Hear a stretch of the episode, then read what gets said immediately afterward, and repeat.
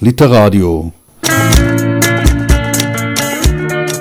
Live von der Frankfurter Buchmesse 15. bis 19. Oktober 2008.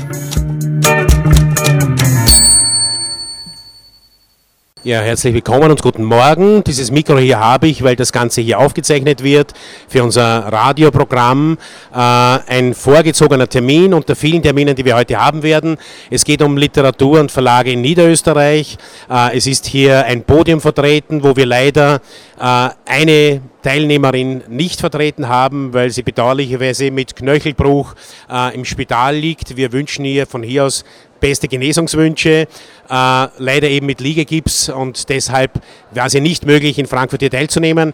Äh, sie wird vertreten von der Frau Magister Gabriele Ecker, zuständig für Literatur in der Abteilung Kultur und Wissenschaft im Amt der Niederösterreichischen Landesregierung, die hier in der Mitte Platz genommen hat und des Weiteren die Moderation vornehmen wird. Links von ihr sitzt, äh, was Sie nicht sehen können, nur hier an Ort und Stelle, aber natürlich nicht in den, zu Hause an den Rundfunkgeräten. Links von ihr sitzt Herwig Budget, vertritt hier den Residenzverlag. Der Residenzverlag äh, ist, ja, über den muss man nicht viel sagen, ist einer der längst, der längst äh, funktionierenden, amtierenden Literaturverlage Österreichs, der eben zuletzt seinen, seine, seine Heimat in Niederösterreich gefunden hat, aber dort nicht begonnen hat, aber davon vielleicht später mehr. Rechts von ihm sitzt Toni Kurz, äh, äh, von der Edition Turnhof, äh, ein typischer Vertreter auch des niederösterreichischen Verlagswesens, nämlich der bibliophilen Verlage, die es auch in Niederösterreich gibt, nicht nur auch in Niederösterreich gibt, sondern vielleicht sogar besonders in Niederösterreich gibt. Und wir haben hier links äh, ausgestellt eine ganze Reihe von Neuerscheinungen dieser Verlage, darunter zählen natürlich auch äh, die Neuerscheinungen, darunter fallen auch die Neuerscheinungen der Edition Königstein, ebenfalls ein bibliophiler Verlag aus Niederösterreich. Das niederösterreichische Verlagswesen war lange Zeit äh, ein Verlagswesen, das nicht sehr von sich sprechen gemacht hat. In den letzten Jahren gibt es aber auffällig deutliche Zeichen, dass es existiert und ein sehr vitales äh, Verlagswesen ist. Äh, nichts beigetragen haben auch Verlage, die man zunächst gar nicht nach Niederösterreich äh, verortet hätte, um das Neusprechdeutsch zu sagen, wie beispielsweise die Bibliothek der Provinz, den man lange nach Oberösterreich adressiert hat, aber tatsächlich ist er in Niederösterreich beheimatet, äh, beziehungsweise einige andere Verlage, die zum Teil in Niederösterreich arbeiten und zum Teil in Wien arbeiten, weil es eine sehr durchlässige Beziehung gibt zwischen Wien und Niederösterreich. Es wird im Anschluss an diese Diskussion wird es eine Lesung geben von Barbara Neuwirth, die in einer Edition, die ebenfalls ein außergewöhnlicher Editionsfall ist in Österreich, veröffentlicht hat, nämlich um ich das, das, damit ich das ganz richtig sage, in der Literaturedition Niederösterreich, die als Verleger oder Eigentümer oder Inhaber, und damit ist gleich die Magister Ecker am Wort, das Amt der Niederösterreichischen Landesregierung hat, also eine Edition, eine eigene Literaturedition eines Landes, äh, in, in der, wie ich glaube, äh, eine ganze Reihe von hochinteressanten Publikationen erschienen sind mit äh, Autorenpersönlichkeiten, die ansonsten in, in, den zahlreichen anderen österreichischen und deutschen Verlagen verlegen, aber offenbar trotzdem eine sehr starke Bindung zu dieser Literaturedition in Niederösterreich haben. Noch einmal herzlich willkommen äh, zur Diskussion. Ich übergebe das Wort an Magister Gabriele Ecker. Dankeschön, Gerhard Ruiz, für die freundliche Einleitung zu dieser nächsten halben Stunde. Ähm, das Land Niederösterreich hat natürlich eine sehr lange literarische Tradition äh, und hat in der Vergangenheit viele große Namen hervorgebracht.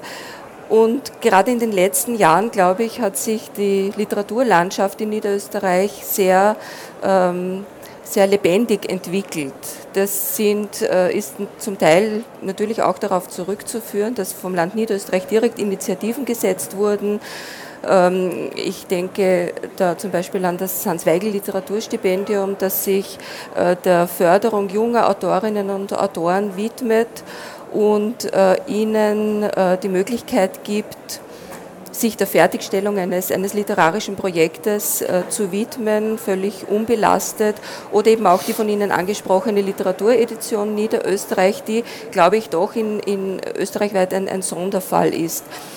Ähm, die Literaturedition ähm, ist eigentlich entstanden aus der Fördertätigkeit des Landes Niederösterreich, weil wir natürlich äh, sehr stark konfrontiert wurden mit den Problemen, die junge Autoren haben, die noch nie verlegt haben, weil wir konfrontiert wurden mit ähm, den, den Problemen der Autoren, die äh, sehr äh, anspruchsvolle Texte schreiben, die aber natürlich äh, für einen normalen Verlag äh, ein großes finanzielles Risiko bedeuten. Äh, für äh, Autoren, die Lyrik schreiben, Lyrik wird natürlich auch von den von, von großen Verlagen nicht so gerne angenommen, weil es auch ein finanzielles Risiko ist. Ja. Ähm, Jetzt ähm, frage ich den Herwig Bitsche als den Leiter des äh, Residenzverlages. Sie haben ja ein äh, sehr, doch ein, ein, sehr anspruchsvolles Erbe angetreten mit der Übernahme des Residenzverlages. Es gab vorher in St. Pölten den NP Buchverlag, den Sie schon geleitet haben, äh, wo dann eigentlich kaum mehr literarische oder sehr wenige literarische Titel äh, waren. Dann kommt dieses, äh, dieser äh, Verlag dazu, der einen sehr großen Namen hat.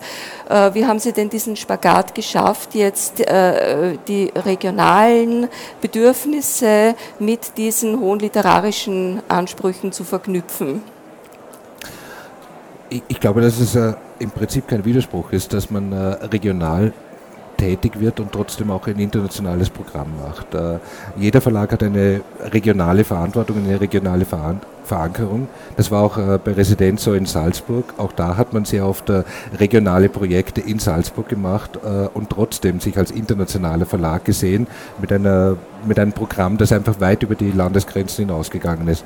Und im Grunde genommen haben wir heute eigentlich nur eine Verschiebung, eine Verlagerung in den Osten, wo wir uns regional in Niederösterreich befinden und dort auch äh, Verantwortung übernehmen, auch für die Autoren dieses Landes. Aber darüber hinaus natürlich immer die Perspektive, eine größere Perspektive im Auge haben, wo wir unsere Bücher international präsentieren wollen. Also so einen großen Widerspruch sehe ich darin eigentlich nicht.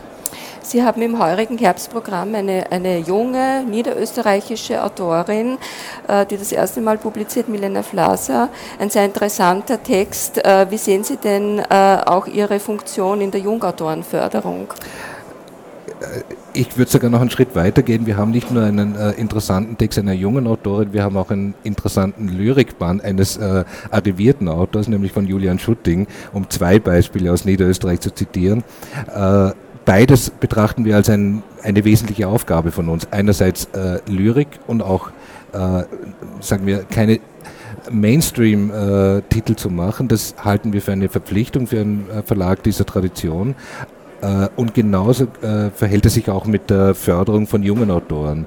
Äh, das hat jetzt auch mit der Geschichte und äh, das führt wahrscheinlich heute ein bisschen zu weit, das äh, im Detail zu erklären, aber ich habe es als äh, ein besonderes Manko betrachtet, dass der Residenzverlag in den 80er, 90er Jahren eigentlich relativ wenig junge Autoren aufgebaut hat. Und wir mussten, wie wir den Verlag äh, nach Niederösterreich geholt haben, uns äh, dieser Tatsache stellen und haben gesagt, okay, dann ist jetzt der Zeitpunkt, wo wir anfangen, junge Autoren wieder aufzubauen. Und wir haben neben Milena Flascher jetzt zum Beispiel äh, mit der Clemens Setz oder Michael Stavaric äh, zwei österreichische Jungautoren äh, die ersten Bücher gemacht und das mit beachtlichem Erfolg. Beide sind zum Beispiel beim Bachmann-Wettbewerb angetreten, dort auch mit Preisen äh, versehen worden. Also diese Aufbauarbeit ist inzwischen auch schon ein, ein sehr wesentlicher Teil unserer Identität, wo wir, womit wir uns identifizieren, wo wir sagen, das sind wir und das sind unsere Autoren und da wollen wir, diesen Weg wollen wir weitergehen. Äh, Toni Kurz, wir haben unsere Ausstellungsstände nebeneinander, beides doch in diesem Rahmen Kleinverlage, man braucht schon ein gehöriges Maß an Selbstbewusstsein, wenn man hier durchgeht und die großen Verlagsstände sieht, ähm, sich hier zu präsentieren und sich zu behaupten. Äh, du hast einen äh, völlig privat geführten, äh, bibliophilen Verlag, die Edition Turnhof, die, wie ich das ja auch schon über die Jahre beobachten kann, natürlich einen großen internationalen Zuspruch auch hat. Ähm, Inwiefern siehst denn du deine Funktion als ein, ein, ein Kleinverlag in der Region, ähm, die Literatur zu vertreten? Wie sind denn deine Ambitionen, das natürlich auch über die Grenzen hinauszutragen, deine Kontakte? Also ich vertrete äh, bei mir zu Hause die Literatur, also wahrscheinlich sehr schlecht, weil's, weil da gar nicht so viele Möglichkeiten gibt. Es gibt natürlich Lesungen, man macht Veranstaltungen, man gibt die Bücher raus, aber die Leute, die sich beschweren, warum gibt es keine Lesungen, die kommen dann auch nicht zu Lesungen. Ich bin in einer Stadt, die eine Schulstadt äh, ist und wenn ich eine Lesung mache mit dem HC Atman, dann habe ich von, von 12 oder 13 äh, Deutschlehrern aus dem Gymnasium, wenn ich Glück habe, einen dabei. Und man denkt, okay, das wäre. Das heißt, man muss, man muss ständig umrühren und was machen. Ich bin, wie gesagt, ein Kleinverlag und ein Ein-Mann-Verlag darf man nicht sagen, weil meine Frau das meiste macht eigentlich. Auch indirekt, aber es ist so, dass ähm, ich kann mir den Luxus leisten, das zu machen, was mir Spaß macht. Und ich, ich mache das jetzt seit 25 Jahren, das, wenn man kann sich das gar nicht vorstellen, es entstehen in einem, ich drucke meine Bücher auch selber, es entstehen in einem, in einem 25 Quadratmeter großen Kellerraum, entstehen in 25 Jahren 300 Bücher. Ne? Und äh, die Mischung, und ich habe natürlich, ich sitze seit 17 Jahren jetzt in Frankfurt auf der Messe äh, und mich fragen die Leute auch zu Hause, was machst du auf der Messe? Ist es, natürlich ist es nicht der große Markt für mich.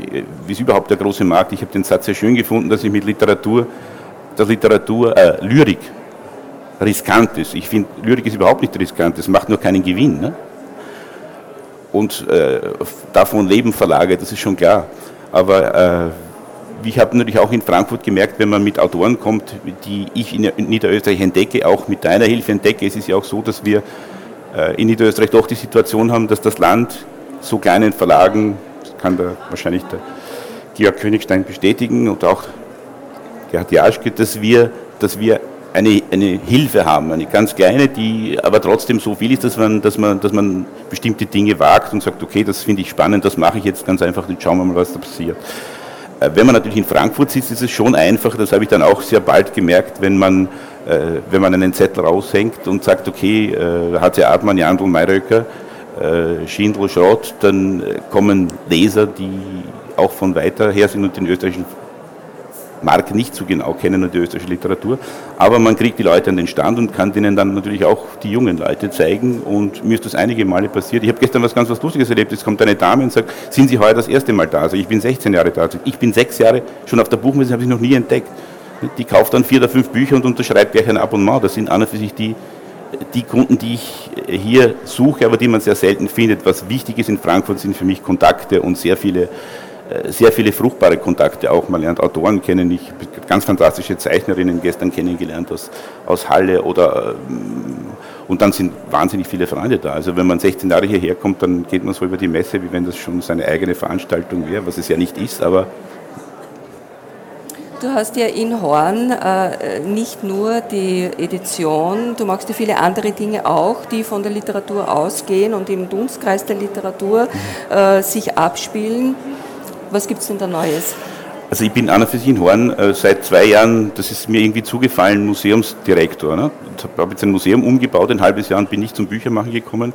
Und jetzt gibt es eine neue Idee für Horn, die ich spannend finde, auch für Österreich spannend finde. Wir möchten aus Horn ganz einfach eine eine europäische Buchstadt machen. Das fängt damit an, dass es hier ein Druckereimuseum gibt, also die Druckerei Berger, die eine alte, eine 160 Jahre alte Druckerei ist, die mitten im Stadtkern eine alte Druckerei stehen hat, wo 20 Druckmaschinen stehen, wo Schriften stehen in Blei, Linotype, Monotype. Der Herr Berger ist jetzt, hat noch dazu gekauft äh, Radierpressen, Lithopressen. Man kann dort wirklich also praktizieren, man kann mit Studenten was machen. Es gibt das Kunsthaus, dort könnte man Dort gibt es seit 1992 schon die Buchkunstbiennale alle zwei Jahre. Der Kunstverein hat einen Schwerpunkt Buchkunst und Bibliophilie. Es gibt den Verlag und es gibt dann äh, Zeitpunkt Lesen. Es gibt sehr viele Punkte, die man hier anknüpfen kann und äh, auch die Geschichte. Es gibt, ich habe jetzt gekauft ein Buch 1571 gedruckt auf der Rosenburg. Eine christliche Kirchenagenda. Das Land war damals komplett protestantisch und es sind dort wirklich tolle Bücher schon erschienen. Das hat, wie, wie wir jetzt erfahren, äh, am Fuß der Rosenburg eine Sparholzmühle gegeben, die, die 1590 eine Papiermühle war. Dort sind, ist Papier geschöpft worden. Ne? Also das Ganze hat, ist ja nicht das, äh, was eine Neuerfindung, sondern ist ja, ja steht auf einem historischen Boden. Und ich denke mir, dass man so auch wieder die Schulen dazu kriegt, also zum Beispiel mit dem Zeitpunkt lesen. Ne? Wenn wir uns überlegen, wir haben letzten Samstag ein Symposium gemacht, darüber das erste, wo dann äh, vom Zeitpunkt lesen eine Dame mir sagte, also mir ist alles runtergefallen. In Österreich ist die, ist die Zahl der Analphabeten zwischen 300 und 600.000. Das muss man sich einmal vorstellen. Jeder Zehnte kann nicht lesen. Ne? Und wenn er lesen kann, dann weiß er nicht, was er liest. Ähm, da ich hier natürlich auch in gewisser Weise in offizieller Funktion sitze, würde ich Sie mal fragen, was würden Sie sich denn noch wünschen vom Land Niederösterreich an Unterstützung? Es ist schön, dass ich die Gelegenheit habe, einen Wunsch zu äußern. Ich habe mal angeregt, äh, dass man im Land Niederösterreich zum Beispiel einen Tag der Literatur macht, wo man wirklich einfach mal alle, die im Bereich der Literatur tätig sind, aus allen äh, Bereichen, Buchhandel, Verlag, Druckerei, Autoren natürlich, Theater, dass man hier einfach mal äh, das ganze Spektrum der Literaturschaffenden zusammenführt und einen Tag einfach äh, der niederösterreichischen Literatur widmet. Das wäre zum Beispiel ein Vorschlag. Es wäre eine gute Idee und ich glaube, alle Beteiligten, auch nieder niederösterreichischen Verlage, die hier vertreten sind, würden das gerne aufgreifen. Toni? Frage ja, sofort, ja klar. Ja? Das ist ja, passt ja wie die Faust aufs Auge in eine Buchstadt. Ne? müssen wir uns nur noch darüber einigen, wo denn das jetzt stattfinden soll. Ja, wo in Horn? Oder in Horn. Äh, wir sitzen heute nicht nur hier, äh, weil äh, wir eben über die Verlage gesprochen haben. Wir werden auch eine Buchpräsentation haben, ein Buch, das in der Literaturedition Niederösterreich erschienen ist. Ich danke den beiden Herren vorerst für das Gespräch und möchte Barbara Neuwirth aufs Podium bitten, mit der ich mich noch ein bisschen unterhalten möchte und die uns anschließend aus dem Buch vorlesen wird.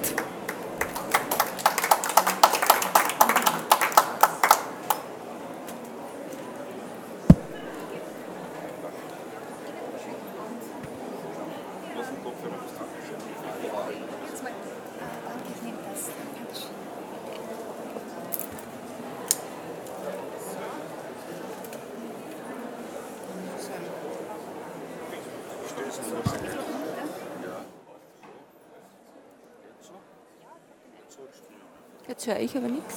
Das ist jetzt nichts. Okay, gut.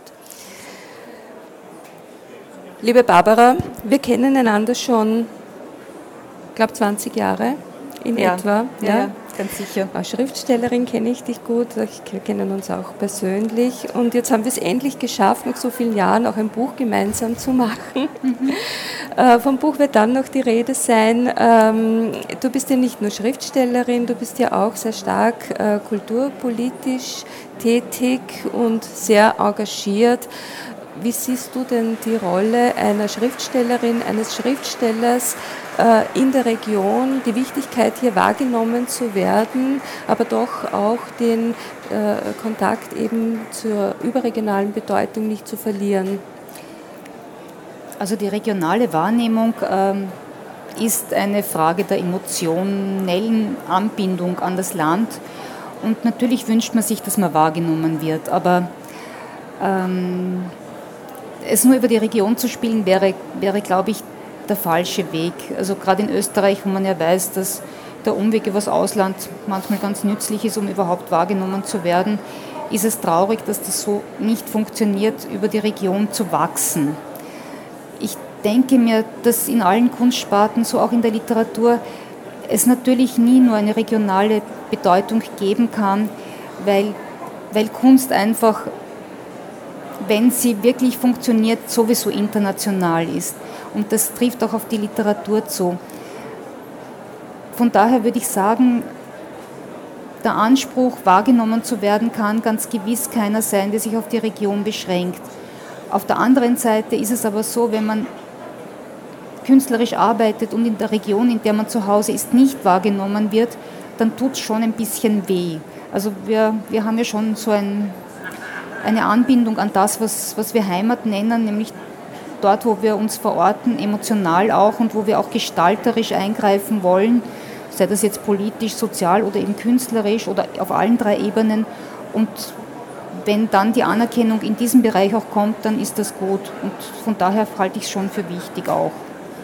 Wir haben das ja bei der letzten Präsentation in, in Mistelbach letzten Sonntag gesehen, äh, wie äh, wichtig es ist, in die Region zu gehen mit einem Buch äh, und es dort vorzustellen und wie gut es dort auch akzeptiert wird, mhm. wenn man es richtig macht. Also es ist natürlich sehr wichtig, sowohl in den großen, also in Wien präsent zu sein, an den großen äh, Veranstaltungsorten, die für die Literatur da sind, aber natürlich auch äh, äh, regional das anzubieten. Ja.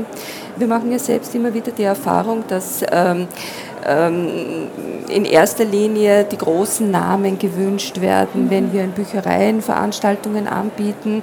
Äh, dann eben immer die, Reaktion, wenn, man, wenn wir etwas aus der Edition anbieten, wir sagen, na ja, aber wer wird denn da kommen und wir brauchen ja und wir sollen ja und zahlt sich das aus, können wir nicht den und den einladen um teures Geld. Äh, was glaubst du, wie kann man dem entgegenwirken? In Wahrheit sowieso nur, indem man ständig an der Basis weiterarbeitet und indem man versucht, die Leute einzuladen. Äh, die, die sowieso engagiert sind, die machen schon gerne mit. Und dann denke ich mir, Literatur ist ein bisschen ein Minderheitenprogramm und das wird sowieso immer bleiben und man muss es auch ein bisschen akzeptieren, dass das Publikum, das wir haben, eben nur ein hoch engagiertes Publikum ist, das bereit ist, über den Tellerrand zu schauen äh, des, des eigenen Haushaltes. Aber die, die was machen, die sind durchaus bereit, als Multiplikatoren auch zu wirken. Und wenn man denen ein bisschen Unterstützung gibt, äh, diesen Mut weiterzuentwickeln, dann passiert eh das, was wir uns wünschen. Also so wie, wie die Landesförderung ist, wo also in die Bibliotheken ein bisschen investiert wird, dass die wirklich auch neuere Literatur mit anbieten, indem auch Veranstaltungen in den Bibliotheken gemacht werden, wo die Leute, die Leserinnen und Leser sozusagen, wenn sie dann den Mut haben, zu einem Autor oder einer Autorin zu kommen, die sie noch nicht kennen, Berührungsängste abbauen können und merken, das ist ja auch interessant, das interessiert mich, das will ich auch lesen.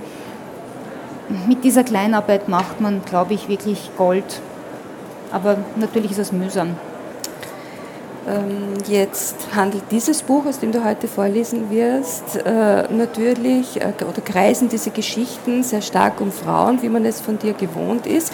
Äh, du bist ja die, eine, eine Frau der ersten Stunde im damals noch Wiener Frauenverlag, jetzt Milena Verlag.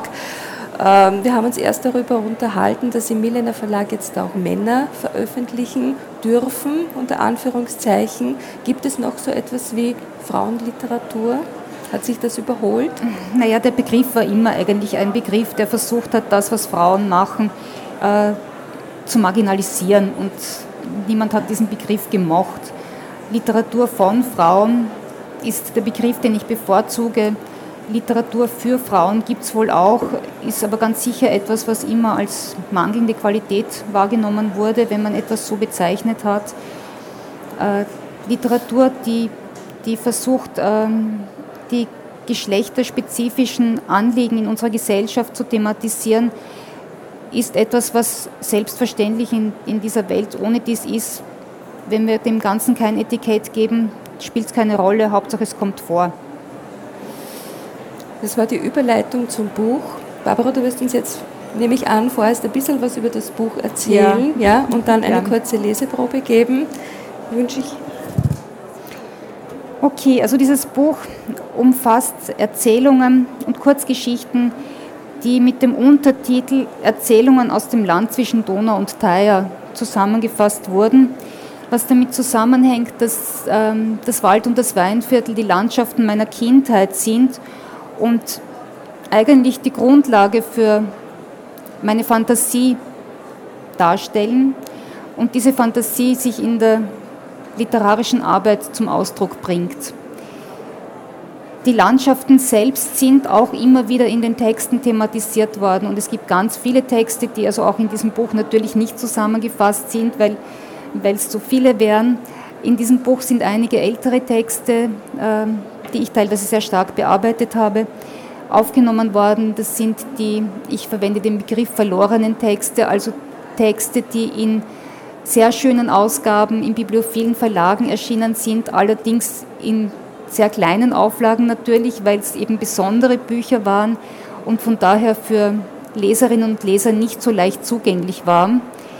Ähm, oder aber auch manchmal in, in Anthologien von sehr großen Verlagen, da gab es dann eine Auflage und die paar tausend Stück sind verkauft worden und damit ist der Text mehr oder weniger auch wieder vom Markt verschwunden. Also solche Texte sind in diesem Buch drinnen, soweit sie dem Kriterium, dass sie diese Landschaften als wesentliche Grundlage haben, äh, erfüllen. Und dann natürlich ganz neue Texte, die ich extra für dieses Buch geschrieben habe. Und die kleine, kleine Probe, die ich jetzt einmal lesen will, ist der Beginn eines von diesen neuen Texten. Seltsame Planeten heißt der. Und der Toni hat gerade vorhin erzählt von einem Buch aus dem 16. Jahrhundert. Habe ich das richtig verstanden, dass du erstanden hast? Also ich beneide dich drum. Äh, dieser Text ist entstanden äh, aus der Konfrontation mit meinem Lieblingsbild. Das ist der Vertumnus von Archimboldo, der in diesem Frühling im Kunsthistorischen Museum erstmals in Österreich ausgestellt war. Und ich, hab, ich liebe dieses Buch seit Jahrzehnten, dieses Bild seit Jahrzehnten und habe zum ersten Mal Gelegenheit gehabt, ihm wirklich gegenüberzustehen. Und, und es, ist, es ist ein wirklich wunderbares Bild. Und das Bild hat also meine Auseinandersetzung mit der Zeit, in der es entstanden ist, wieder aktiviert. Und ich habe mit dieser, dieser Zeit sehr viel äh, in Verbindung gebracht, was mich auch wissenschaftlich immer wieder interessiert hat. Auf der einen Seite diese, diese Wirren, die es gegeben hat rund um die Entwicklung von neuen Religionsvorstellungen, also Protestantismus, Katholizismus, wie, wie wirkte das in dem Land, in dem ich zu Hause bin, also in Niederösterreich. Ich habe sehr historische, äh, historische Recherchen dazu gemacht. Ich habe Geschichte auch studiert, nebenbei nur erwähnt. Und gleichzeitig ist es aber die Zeit, die mich deswegen so besonders interessiert, weil es die Zeit ist, in der die Wissenschaft entstanden ist. Und ähm, sozusagen die Religion auch abgelöst wurde durch das, was, was ein Versuch ist, intellektuell über die Welt zu sprechen, ohne Religion zu nützen.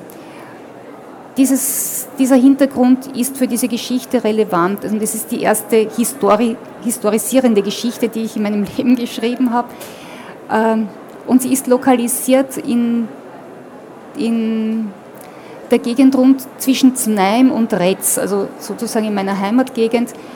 Die Gegend ist deswegen für mich auch immer interessant gewesen, weil es eine doppelte Grenze, also ein, ein Kreuzungspunkt zwischen einer natürlichen Grenze, Wald- und Weinviertel, also klimatischen Grenze, und gleichzeitig einer politischen Grenze, äh, was es auch immer war, darstellt. Also dieser Kreuzungspunkt der Grenzen, den fand ich schon immer spannend. Und die Geschichte, die ich geschrieben habe, sie heißt Seltsame Planeten, beschäftigt sich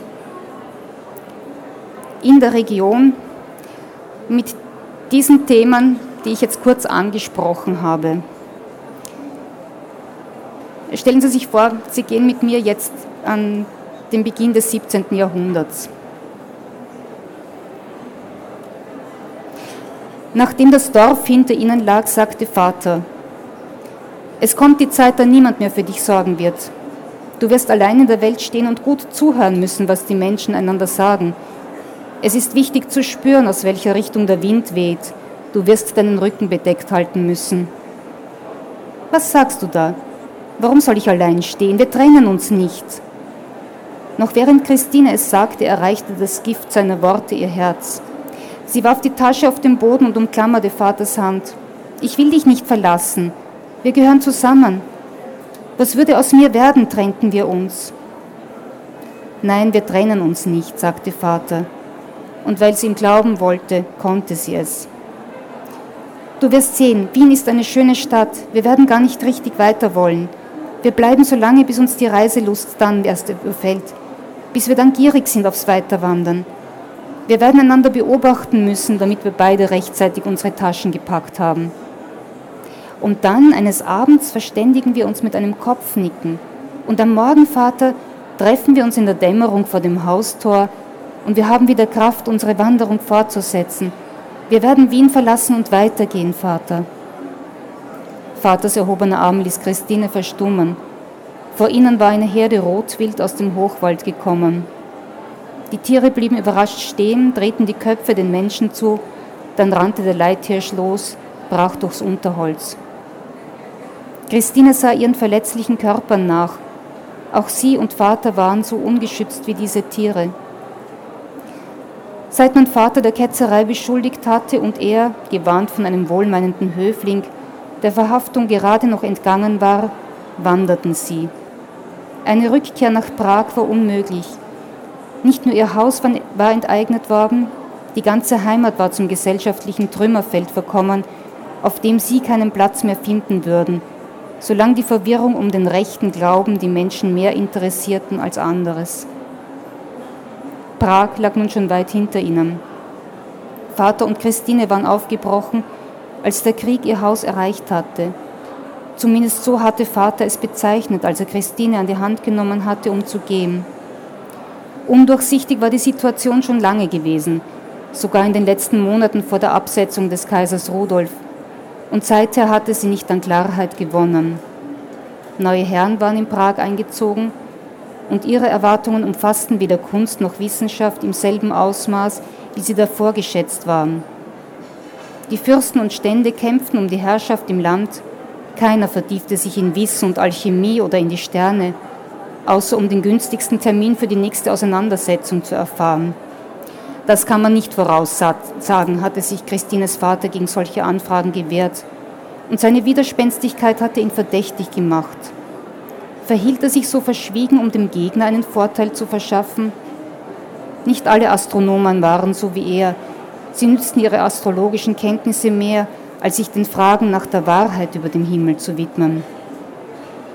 Manche Menschen behaupteten, Christines Vater wäre ohne Talent und ungebildet, weil er sich Vorhersagen dieser Art verweigerte. Hätten sie gewusst, dass er durch seine Gottlosigkeit zu diesem Urteil gekommen war, wäre seine Situation noch gefährlicher gewesen. Luther hatte die Kirche gespalten und die Herrschaft verlangte von den Untertanen auch religiöse Unterwerfung. Plötzlich war es schlecht, der dem Herrscher nicht genehmen Gruppe von Gläubigen anzugehören. Am Hof von, König, von Kaiser Rudolf war die Religionsfrage nicht so verbissen betrachtet worden. Zumindest aus der zeitlichen Distanz erschien es Christine so, die zu seiner Regierungszeit noch zu klein gewesen war, die Materie wirklich zu verstehen. Vaters Mangel an Glaubensfähigkeit war aber nirgendwo willkommen. Sag, du glaubst an Gott, hatte ihr Vater befohlen, wenn sie dich fragen, welches Glaubensbekenntnis du hast. Es war nicht so, dass Christine nicht an Gott glaubte, sie konnte sich ihn nur schwer vorstellen. Aber irgendjemand war für die Welt verantwortlich und das konnte nur Gott sein. Woher soll all diese Schönheit kommen, wenn Gott sie nicht erschaffen hat? fragte sie Vater, und er betrachtete sie voll Liebe. Vielleicht war es Gott, gestand er ihr dann zu. Glaubst du also doch an ihn? Er lächelte und schüttelte den Kopf. Aber an den Teufel glaubst du? Wieder lächelte Vater und schüttelte den Kopf. Glaubst du an gar nichts? Doch, sagte er sanft. Ich glaube daran, dass die Liebe die Welt erschafft. Und wer hat die Liebe erschaffen? Da wurde Vater traurig. Er legte seine Hand auf die ihre und senkte den Blick. Deine Mutter? Auch Christine war traurig, wenn sie an Mutter dachte. Vor zehn Jahren hatten sie sie verloren, aber sie war nicht immer lieb gewesen und sogar mit Vater hatte sie gestritten. Sie war eine Frau gewesen, die sich weniger als andere Frauen einfügte. Und ihr Vater war stolz auf sie gewesen, obwohl er oft selbst mit ihrer Widerborstigkeit zu kämpfen hatte. Wie sehr sie einander liebten, hatte Christine erst wirklich erkannt, als Mutter starb. Vater hatte Mutter nicht aus seinen Armen lassen wollen, hielt sie umschlungen, bis die Frauen ihn von ihr lösten. Die Männer hatten es nicht gewagt, Mutter oder Vater anzufassen. Man hatte ihn auf Christine hingewiesen, die sich ebenso versteinert wie er neben die beiden hingehockt hatte. Vater hatte sie angesehen, als sehe er sie zum ersten Mal. Er sah sie auch zum ersten Mal in seinem neuen Leben. Dich hat sie mir geschenkt, sagte er dann. Du bist der Teil, der bleibt. Was bleibt, ist die Liebe.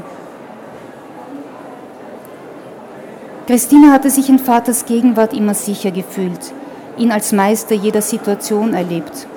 Doch während ihrer Wanderung war etwas Seltsames geschehen. Allmählich war dieses Gefühl umgeschlagen. Nun fürchtete sie um ihn wenn sie unvermutet auf Leute trafen in dieser sich bedeckt haltenden Landschaft. Und sie fürchtete um ihn, wenn sie auf, Ort, auf Ortschaften zugingen und sie betraten. So als wäre sie ein unverwundbares Wesen, dessen einzige verletzbare Stelle ihr Vater war, ging sie für sich selbst sicher an den Menschen vorüber oder auf sie zu, doch sie spürte eine Bedrängung beim Gedanken, sie könnten Vater etwas antun. Ihre Angst war in dem Maß gestiegen, wie sie erkannt hatte, welch kostbarer und besonderer Mensch er war. Denn dies war für manche eine schreckliche Herausforderung. Seine Schönheit versetzte den Mittelmäßigen und Erfolglosen in Wut. Was ihnen selbst fehlte, suchten sie zu zerstören. Weil Vater stark war, würde keiner es wagen, es allein mit ihm aufzunehmen oder zu zweit oder in Rudeln oder aus dem Hinterhalt. So würden sie ihn eines Tages bedrohen. Christines Angst wuchs, dass Vater müde werden könnte auf ihrer Wanderschaft, die sie immer weiter der Prager Heimat entfernte, obwohl Christine nirgendwohin lieber gegangen wäre als heim nach Prag. Sie war noch nie in Italien gewesen und ihr Vater wusste wenig über die Lage seiner Mailänder Familie. Früher betrieben sie eine Schneiderei, aber man hatte einander nie Briefe geschrieben. Ob von denen noch wer am Leben war, wussten sie nicht. Vater ruhte aber nicht, Christine vorzuschwärmen, wie liebevoll man sie in die Familie aufnehmen würde und wie stolz man auf sie wäre. Dass sie ihre Mutter nie kennengelernt hatten, wusste Christine ja. Deshalb fand sie Vaters Hinweis, sie würden sie so lieben wie ihre Mutter, ein wenig komisch. Aber es machte sie auch stolz, mit Mutter verglichen zu werden, zeigte es ihr doch, wie viel sie Vater bedeutete. An dem Tag, als die Soldaten gekommen waren, hatten Vater und sie einen Ausflug an den Stadtrand unternommen. Entlang der Straße lagen kleine Gärten mit Gemüsebeeten, an denen sie entlang schlenderten und die sie bewunderten, bis ein seltsamer Vogel am Himmel aufgetaucht war, heraufgestiegen aus dem bewaldeten nahen Horizont. Christine war stehen geblieben, weil etwas an dem großen Tier sie so seltsam anmutete. Dem ersten Vogel folgten noch viele andere, die sich wie ein großes schwarzes Leichentuch aus dem Wald erhoben und auf den Himmel legten. Vater hatte Christines Hand gepackt, auch er aufgeregt und erschrocken. Dorthin, hatte er gesagt und sie fortgerissen, sie zu der Lichtung gebracht, wo ein Jäger Unterschlupf Schutz bot. Sie konnte ihre Blicke kaum vom Vogelschwarm lösen, denn über ihnen bewegten sich unzählbare viele Flügel, aber gleichzeitig war es unwirklich still um sie. Dann hatten sie die Hütte erreicht, Vater stieß Christine hinein, drückte hinter ihnen den Verschlag zu, sie sanken zu Boden und draußen zog die Stille über sie hinweg. Sie saßen.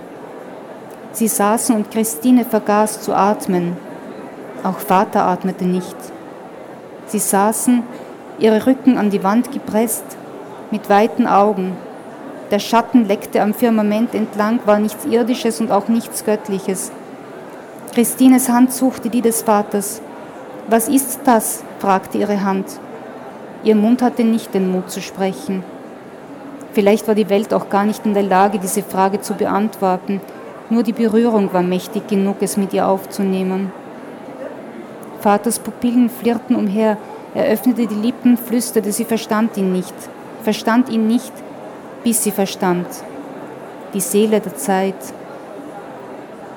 Als die Worte in ihrem Kopf an der richtigen Stelle hängen blieben, als sie sie verstanden hatte, riss eine Gewehrsalve die Geräuschwelt zurück an ihren rechtmäßigen Platz. Dann hörten sie die Hunde bellen und die stürzenden, verletzten Vögel. Auch die Trampeltritte der Jäger. Soldaten, die wie aus dem Nichts den Wald verließen wo sie den Tieren aufgelauert haben mochten. Das Rotwild war im Fichtenwald verschwunden. Lichtreflexe spielten auf dem hohen, weichen Gras unter den Bäumen, ein Schattenspiel ohne Ruhe, alles war in Veränderung um das Mädchen. Nur in ihr war ein Fragen seit dem Tag, als die Stille sich in ihr Leben entleert hatte. Christine, schlug Vater vor, das ist ein Land, in dem wir eine Zeit lang bleiben könnten. Nein, begehrte sie auf. Da schau dich doch um, es ist voll Schatten und Angst. Das ist nirgendwo anders. Aber es war anders. Vater schüttelte den Kopf. Nichts daran war anders. Du warst behütet und abgeschirmt durch deine Familie, du bist ein Kind gewesen. Wie hättest du erkennen sollen, was dieses Land ist? Die miteinander kämpfen, sind alle auch unsere Brüder. Ich bin damit nicht einverstanden. Wir konnten es nicht verhindern. Es ist nicht schuld, ich bin nicht schuld an der Grausamkeit anderer, schrie es, weil sie voll Empörung war. Das stimmt. Und doch stimmt es auch nicht. Wir sind alle nur Teile von etwas Großem, das zusammengehört. Sie war zornig, weil sie seinen Gedanken nicht folgen wollte und begann weiterzugehen. Eine Weile schritten sie schweigend hintereinander, dann holte Vater sie ein, ging neben ihr. Sie wusste keine Worte der Liebe, aber sie liebte ihn. Bist du hungrig? fragte sie. Nein, aber du. Sie lachte. Sie nahm das Spiel auf, obwohl sie nicht hungrig war, in der Hoffnung, er würde essen. Sie legten ihre Decke ins Gras, packten das Brot aus. Christine stellte den kostbaren rubinroten Glasbehälter mit dem Silberdeckel zwischen sie, drehte den, Glas, den Deckel vom Glas und schob ihn in ihre Rocktasche. Im Glasfass, das als Behälter für Tinte gedacht war, transportierte sie Salz. Vorsichtig streute sie einige Kristalle über das Brot und sie begannen zu essen. Und dieses Glasfass wird natürlich eine Rolle spielen in der kommenden Geschichte, aber ich höre jetzt mit der Lesung auf, weil ich denke, es reicht als Kostprobe und bedanke mich, dass Sie da waren.